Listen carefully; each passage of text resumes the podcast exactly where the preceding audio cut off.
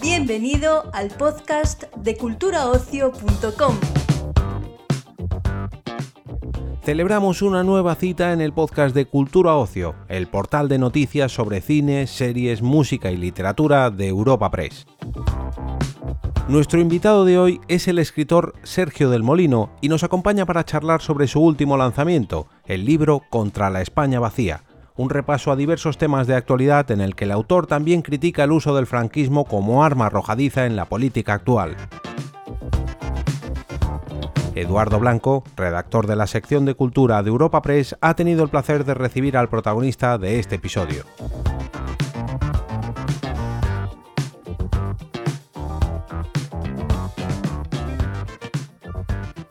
Sergio, muchas gracias por eh, atendernos al podcast de, Europa Press, de Cultura Ocio.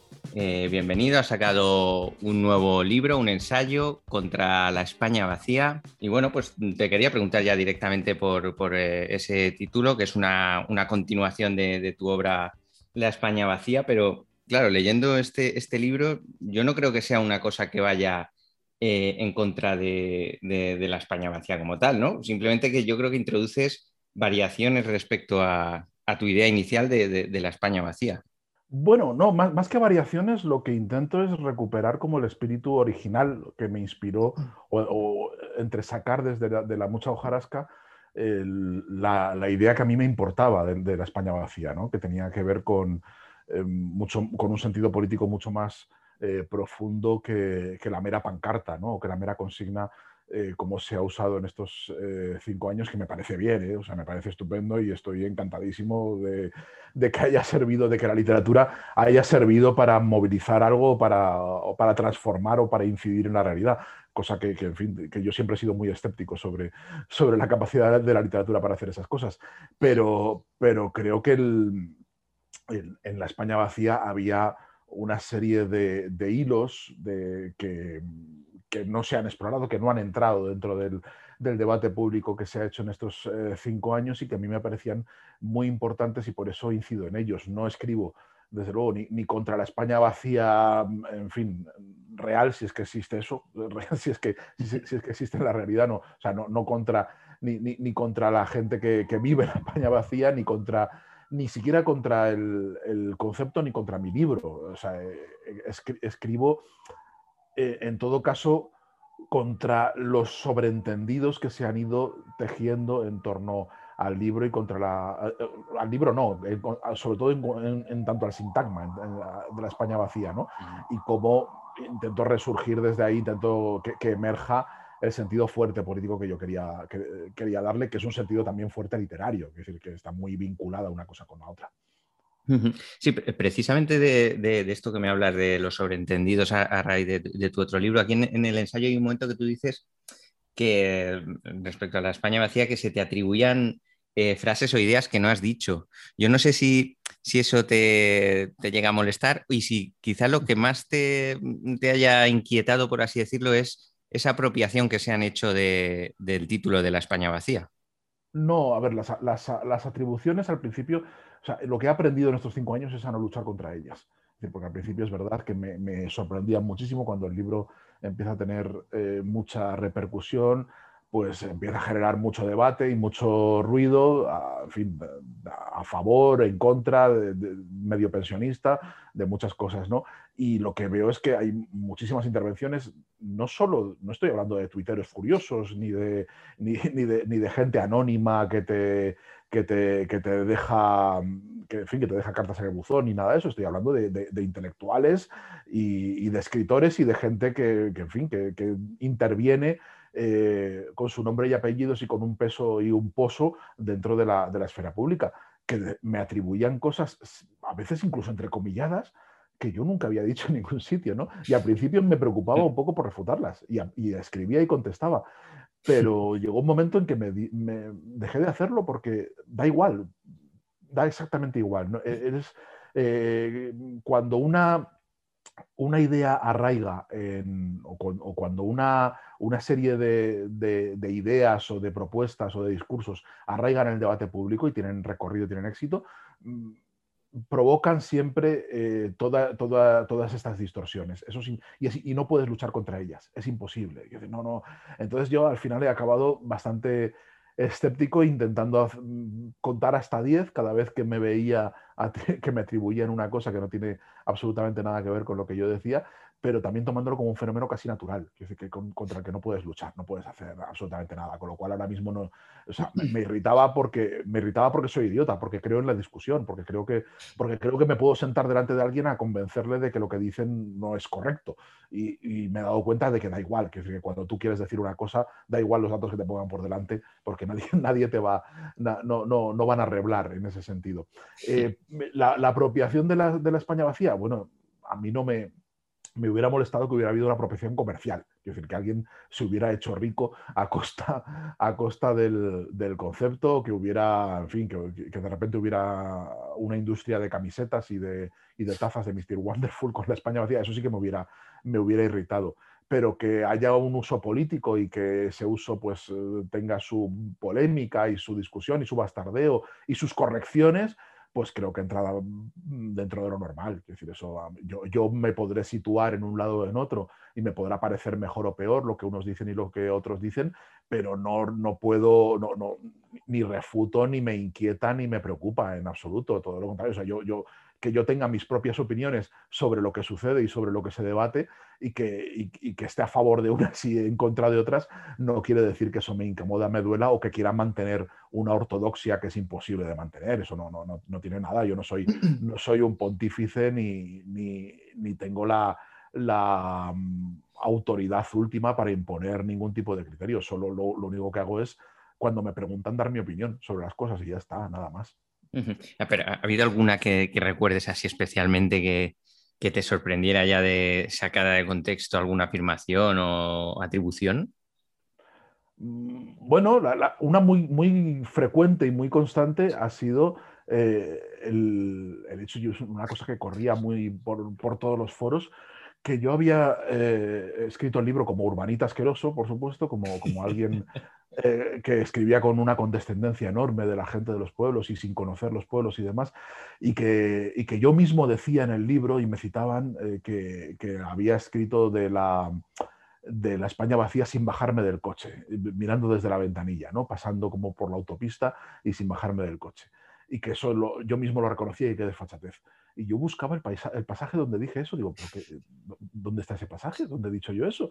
Entonces era una, eh, mm, una distorsión o desinformada o muy malintencionada de un pasaje en el que yo decía que, la, que la intensidad del vacío del paisaje se aprecia incluso desde la ventanilla del coche, quiero decir, incluso cuando vas viajando, y de ahí dedujeron, de ahí dedujeron que yo estaba alardeando de conocer el país solo, de, solo a través de la ventanilla del coche. ¿no? Eh, me parecía que, creo que la, el primero que echó a correr aquello Evidentemente tenía una mala intención, porque creo que era imposible deducir de la lectura de ese pasaje, deducir lo que él decía, entonces lo echó a correr con mala intención y a partir de ahí, pues mucha gente que no había leído el libro o que no recordaba ese pasaje porque era muy, eh, muy minoritario, lo tomó por cierto, ¿no? Y empezaron a atribuirme esta, este mantra que se repetía en artículos de gente seria, que se repetía incluso en alguna crítica literaria, se, ha repetido, ¿no? Hay una serie de cosas. y me pasó otra, si te cuento y así, y así eliges me pasó otra con lugares fuera de sitio. Con lugares fuera de sitio me ha pasado una cosa que, me temo que puede repetirse con Contra la España vacía. Y es que eh, alguien eh, me atribuyó un discurso eh, tremendamente violento y, con acusaciones gratuitas contra el gran pope de las letras valencianas, eh, que el, contra John Fuster, sí, contra John Fuster, ¿no? que, que, era, que hacía un ataque profundamente gratuito y que decía unas cosas horribles de él cuando lo que planteaba era, sí, o sea, no, yo, que sean horribles o no sean horribles, ahí no entro a discutir, pero yo lo que planteaba era una discusión eh, a, partir de los textos de Joan Fuster, quiero decir, que era una, una, discusión que planteaba Joan Fuster dice esto, pues fíjense y, y hablamos y demás, ¿no? Y esto es una cosa que se, me repitió un San Benito que se fue colgando, que llegó alguien a poner en mi propia Wikipedia, que yo em, tenía como una especie de fobia aterradora contra, contra Joan Fuster, y, que luego algunos críticos literarios fueron repitiendo, ¿no? Que dice, qué pena, un libro tan bueno, pero que tiene esta cosa contra Joan Fuster que, que, no se correspondía con lo que aparecía en el libro de, del lugar fuera de sitio y que temo que vuelve, pueda volver a pasar con Contra la España vacía porque aquí sí que vuelvo sobre la figura de Joan Fuster de una forma mucho más profunda, creo, además, mucho más eh, incisiva que, lo que hice en lugares fuera de sitio. O sea, a mí la figura de Joan Fuster no me parece eh, en términos nacionalistas no me parece que, sea, que, tenga un legado positivo. Y eso no le quita ningún mérito intelectual. ¿eh? Decir, no, creo, que, es uno de los, de los grandes pensadores y de, los, de los grandes intelectuales que desde luego que ha dado Valencia y que ha dado España en el siglo XX. Es un, una figura de referencia, pero eso no quiere decir que sus ideas no sean sagradas y que no puedan y que no puedan refutarse y que algunas no hayan sido directamente nocivas para la convivencia, ¿no? Eh, volviendo también a, tus palabras eh, de este libro de Contra la España Vacía, defines a, la España Vacía como una exploración de los lazos que unen a los españoles con, la España campesina, ¿no? Hmm. Eh, y luego también hay una parte en la que hablas de, no sé si decirlo polémica reciente o, un tema que hay reciente, que son las palabras de Ana y Simón, pues hablando sobre todo este tema de los lazos familiares ¿no? con la España campesina. Eh, ¿no, te, sorprende que cuando alguien sale a, reivindicar eh, eh, estos lazos se termina hablando de una autoficción neofascista? O sea, no tenemos remedio. Con lo de Anairis no lo he podido incluir en el libro porque el libro lo, escribí cuando, cuando el libro de Anairis todavía era medio secreto. de hecho, creo que hago una alusión completamente extemporánea al libro que ya no se corresponde con la realidad. Es un exitazo, ¿no? Pero, pero cuando yo lo leí y escribí, el libro todavía no había, no había tenido la repercusión que, tiene ahora, ¿no? Eh, y estoy completamente alucinado del delirio con el que se ha eh, recibido, no el libro, ¿eh? sino las, las declaraciones, el discurso, porque el libro, mm, la gente que lo ha leído creo que no, honestamente no puede ver lo que, lo que dice que ve.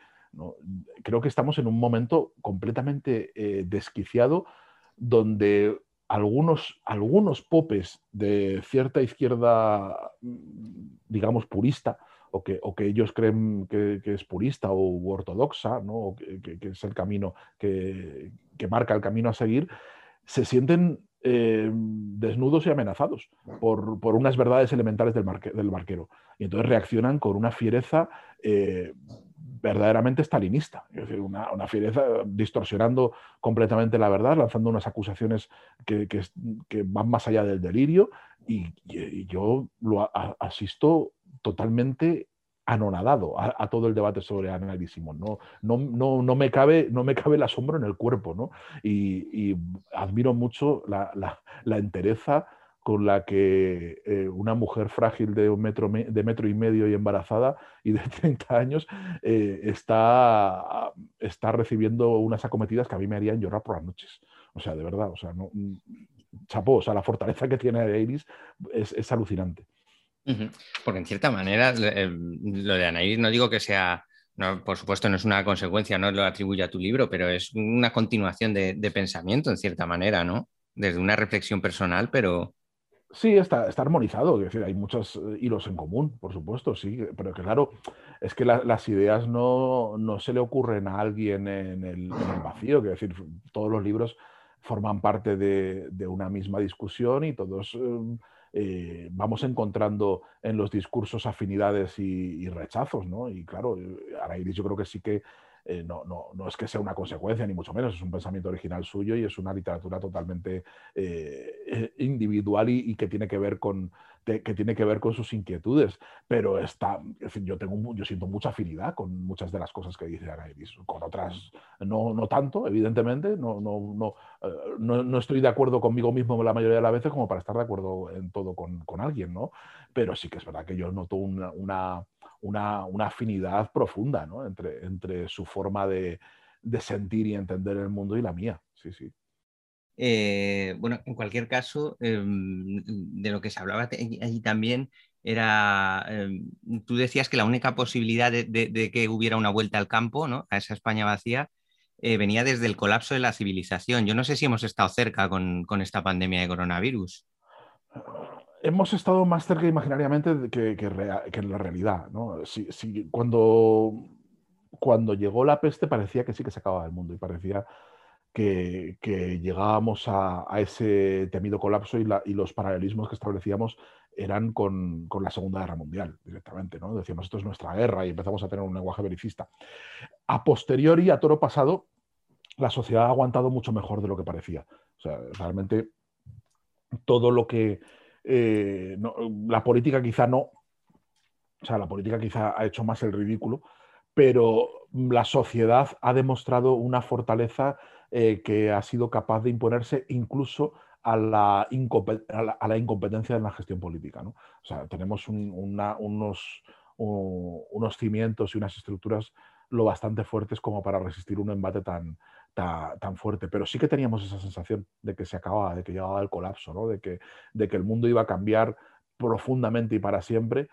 Y yo ahora mismo me atrevería a decir que no es así y que, que el, mundo tal y como lo conocíamos está, eh, está resurgiendo poco a poco y si nada sucede de nuevo, si nada sucede de nuevo, parece que, incluso llegará el olvido pronto. Ya, hay gente que, que, se había instalado en el desastre, porque en el desastre se instala uno muy cómodamente, y que empieza que empieza a bramar eh, contra, contra quienes quieren disfrutar de la vida, es decir, contra, contra quienes verdaderamente están sufriendo amnesia, ¿no? Pero es que la amnesia es una condición eh, de supervivencia de las sociedades, ¿no? Si estamos todo, todos los días lamentando a los muertos y mirando, y, mirando el, y, sufriendo el duelo, eh, no avanzamos ni vivimos, ¿no? Entonces, vamos a llegar a un periodo de olvido que yo creo que ya está asomando y que es consecuencia de que, ese colapso está, ha, estado lejos de producirse, al menos en las sociedades occidentales. Otra cosa es las sociedades que ya vivían, que ya vivían en ese colapso, a ver en qué medida les afecta ese, este, este, esta, esta peste que hemos vivido, porque apenas sabemos nada. Apenas sabemos nada de cómo se ha vivido todo esto y cómo se vive en África, apenas sabemos nada de cómo se está viviendo en los, países pobres, ni de qué consecuencias va a tener el hecho de que eh, haya un mundo occidental vacunado y, protegido y, un, y, otra parte del mundo que, para lo cual las vacunas son una, ficción, absolutamente. ¿no? En cualquier caso, eh, salimos de, la pandemia, ¿no? Una pandemia después, o vamos a salir, eh, que nos dicen que, nos iba a hacer más fuertes y con lo que nos encontramos ahora es de nuevo con un, debate político que, que, está el mm, independentismo catalán en el centro y sobre todo marcado por, por ese indulto, a, ese posible indulto a, los políticos catalanes, que tú hablas bastante en, tu libro sobre este tema catalán. Eh, ¿qué, te parece que volvamos a estar otra vez eh, en esta noria? Pues que es una prueba de que, de, que, de que, no ha sido para tanto. El hecho de que seamos capaces de volver a meternos en los mismos barros discursivos de siempre y que no seamos y, que, y que, no hayamos aprendido a, valorar las cosas importantes de la vida, que no que decían, pues significa que, que, no ha sido el desastre tan grande, porque después de la Segunda Guerra Mundial no quedaban ganas para retomar los debates anteriores a la Segunda Guerra. ¿eh? O sea, nadie tenía ánimos para, para volver a ello. Eh, y después de la guerra civil tampoco, quiero decir, o sea, el, franquismo se asienta también sobre unas ruinas y sobre una sociedad fatigada que no tiene ganas de volver a discutir eh, después de lo que ha pasado. ¿no? Si tenemos nosotros ganas de volver a pelearnos es porque no hemos perdido tantas fuerzas, quiero decir, porque eh, volver, vamos, ahora el, el tema de los indultos supone casi, casi, casi, aunque aunque parece, y por lo que yo hablo con, gente cercana al gobierno, ellos no lo, no lo, piensan así, pero parece que eh, todo el asunto catalán va, a volver, a la casilla de salida, ¿no? Va a volver otra vez al mismo lugar donde lo dejamos incluso en octubre del 17, ¿no? Otra vez eh, con los mismos mantras. Defienden, quienes defienden los indultos, parece que, que, dicen que no, que esto es una forma de desencallarlos, ¿no? Bueno, no sé, no sé hacia dónde nos va a llevar. Yo creo que no, va a ser tan dramática la situación. Creo que, yo, yo, no estoy de acuerdo con, los indultos porque creo que la, en fin, que, creo que que la justicia está para cumplirse, ¿no? En general. Creo que, se ha, habido, ha habido la sentencia, por la sentencia hay que eh, forma parte del, Estado de Derecho que se, que se cumpla y, no estoy de acuerdo con que el Ejecutivo se meta a, enmendar la plana a las decisiones judiciales. Pero sí que es verdad que, es una iniciativa política audaz que, probablemente va, va a provocar cosas, va a provocar movimientos y va a provocar que se, que se vuelva a animar el debate, que es la única forma de que, de que salgamos del bucle infinito en el que estamos. Entonces, bueno, a, ver eh, si, si nos lleva a un terreno todavía mucho peor o si de verdad nos llevan a esas playas de entendimiento plácidas que parecen sugerir quienes promueven quienes promueven los indultos. Yo soy bastante escéptico aunque eso se vaya a producir, porque además yo creo que el primer movimiento debería haberse producido por parte de, los responsables de los partidos independentistas. Creo, que ahí es donde debería haberse producido una autocrítica y una, reflexión profunda eh, y, una, iniciativa eh, audaz que no sea el emperramiento continuo en, lo mismo. Y por ahí no ha habido movimientos, que decir, ahí no, no, yo no he percibido absolutamente ningún cambio. Entonces dudo mucho que, que, nos, que, vayamos a llegar a, aguas más calmadas, pero bueno, quién sabe. Desde luego se va a mover algo y, y, vamos, a, vamos, a ver qué, vamos a ver qué pasan cosas ¿eh? en, los próximos meses con respecto a este tema. Sí. Eh, Sergio, también hablas en, el libro de todo el tema este de los populismos, de, ese ascenso que ha habido en, toda Europa en general, lo haces. Pero yo te, quería preguntar eh, en concreto, ¿cuál crees tú aquí en España que es el fenómeno político más hijo de, ese ascenso de los populismos? ¿Vox o Podemos? son los dos, son los dos hijos de los populismos de forma de, matriz muy distinta. Eso es verdad, de matriz muy distinta. Pero los dos son, son, populistas, pero ahora mismo el más relevante es Vox.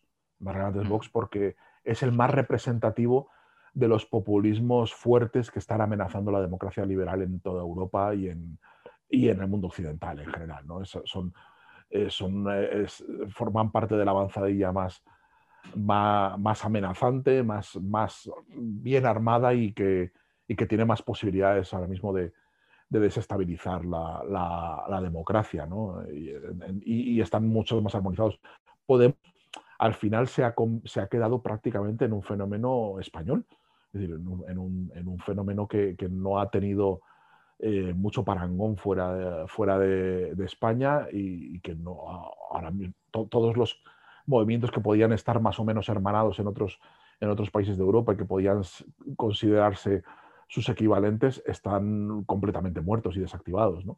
y, no, no, han, y, desde luego ninguno ha alcanzado las cotas de, de, poder y de presencia y de influencia que ha tenido Podemos, ¿no? en ese sentido. Pero, pero ahora mismo lo, el, el, péndulo oscila a la extrema derecha. Quiero decir, el péndulo ahora mismo que el, populismo que manda es el de derechas ahora mismo y es, y es al que hay que prestar atención, sin duda alguna.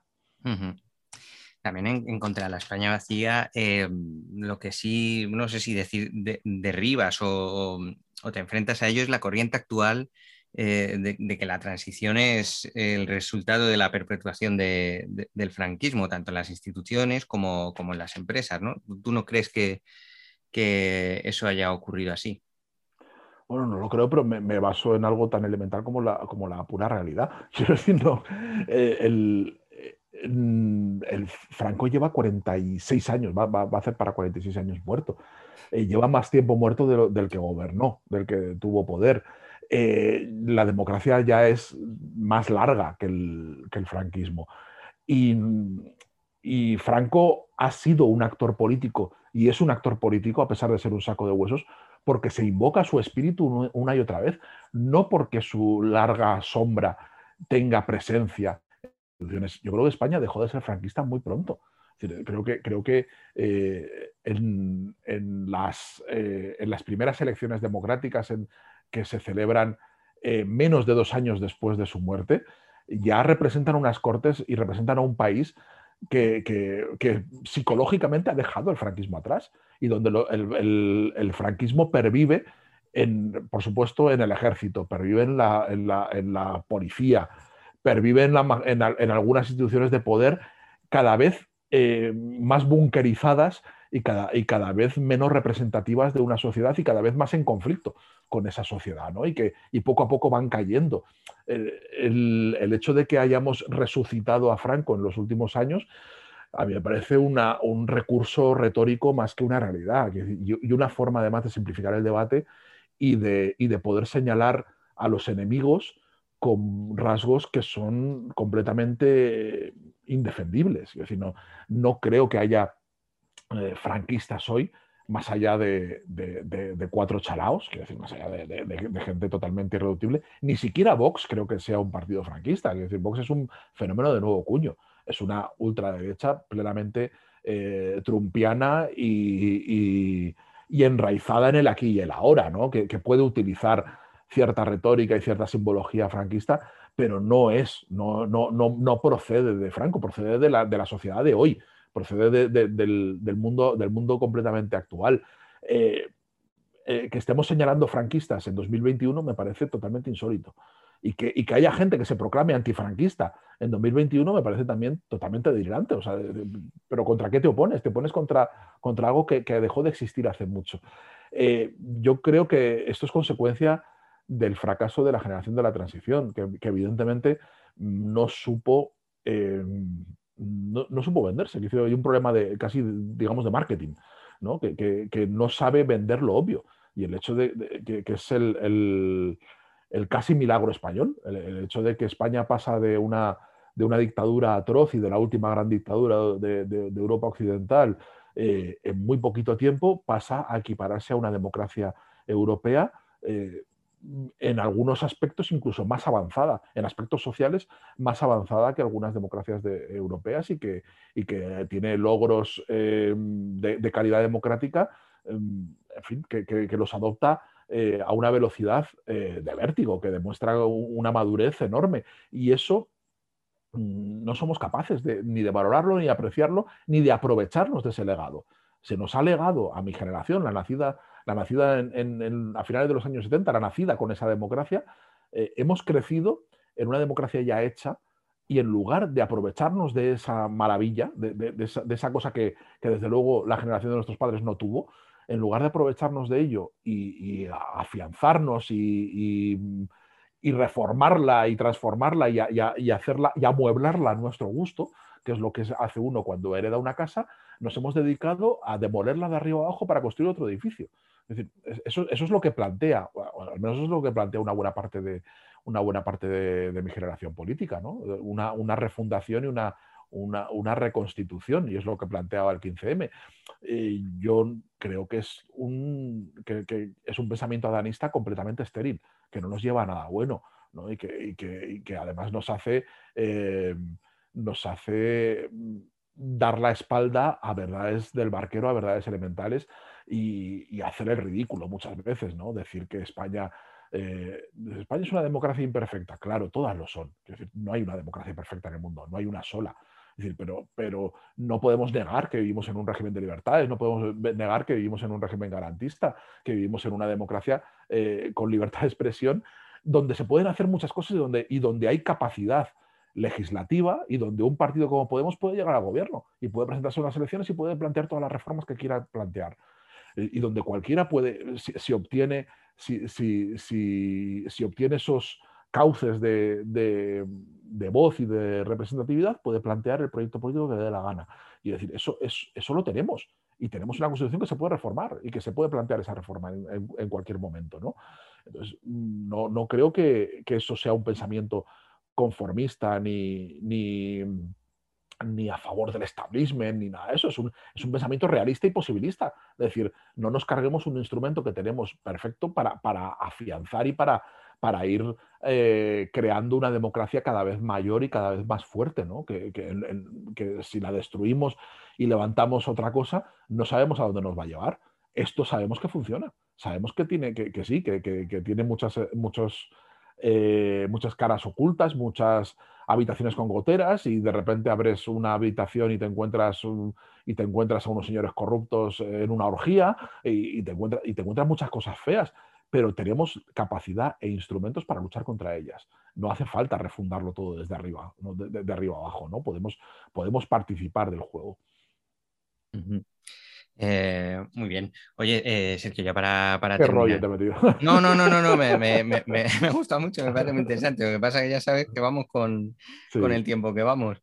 Eh, así que nada, bueno, quería terminar con esto porque además es que tú en el libro, pues también eh, hablas, haces una mención explícita eh, a la figura de Azaña, ¿no? Sí, y, sí, sí. y, claro, yo quería saber qué, qué- qué- qué piensas tú, si esto es una proyección, ¿no? Pero si, si hubiera un- una figura como Azaña en la actualidad, ¿tú crees que correría la misma, y estos son, son también tus palabras, suerte mísera que, que pasó el político hace casi 100 años? Pues probablemente, porque, la, porque la Azaña tiene el- el- la- las figuras como Azaña tienen la desgracia de ser como Cassandra, que, ti- que tienen razón, pero nadie se la da hasta que no llevan mucho tiempo muertos. Así es. Eh, dicen, eh, la, gente que, la gente que tiene razón en su época es gente, eh, gente que suele ser incómoda y gente a la que se le suele dar, se le suele dar la espalda, ¿no? Y que y, solo, solo mucho tiempo después a, toro, a toro pasado y cuando ya hemos entendido, y, entendido las claves de una época y se, han, se han dormido un poco las pasiones, es cuando podemos entender eh, la, la tragedia de, esa, de, de- esta persona que, veía las cosas mejor que los demás y que era capaz de, de tener la generosidad que no tenían otros. ¿no? Eh, sí, probablemente sí. No, no, no, tengo, no tengo ninguna fe en que si, a- si Azaña o el espíritu de Azaña se encarnase en alguna figura política relevante hoy, sufriría una suerte muy, muy, muy, muy parecida. O sea, no, no, eso no quiere decir que acabará ah, muerto en el exilio en, en Montauban, pero desde luego no sería un líder querido, apreciado, que, que, que, que despertase el entusiasmo de unánime de una nación, sino todo lo contrario, sería alguien que sufriría unos ataques terribles a, a derecha y a izquierda por, por todas partes, ¿no? sin duda alguna. No hay, de todas formas, una figura como Azaña ¿eh? hoy en día, no, no- no existe. No, no, al menos yo no, no, no soy capaz de reconocerla en el, en el paisaje político. Bueno, eh, esto es todo y, y muchísimas gracias, como siempre, por atendernos. Nada, gracias a ti, Edu. Un placer. Bueno, pues, que vaya bien.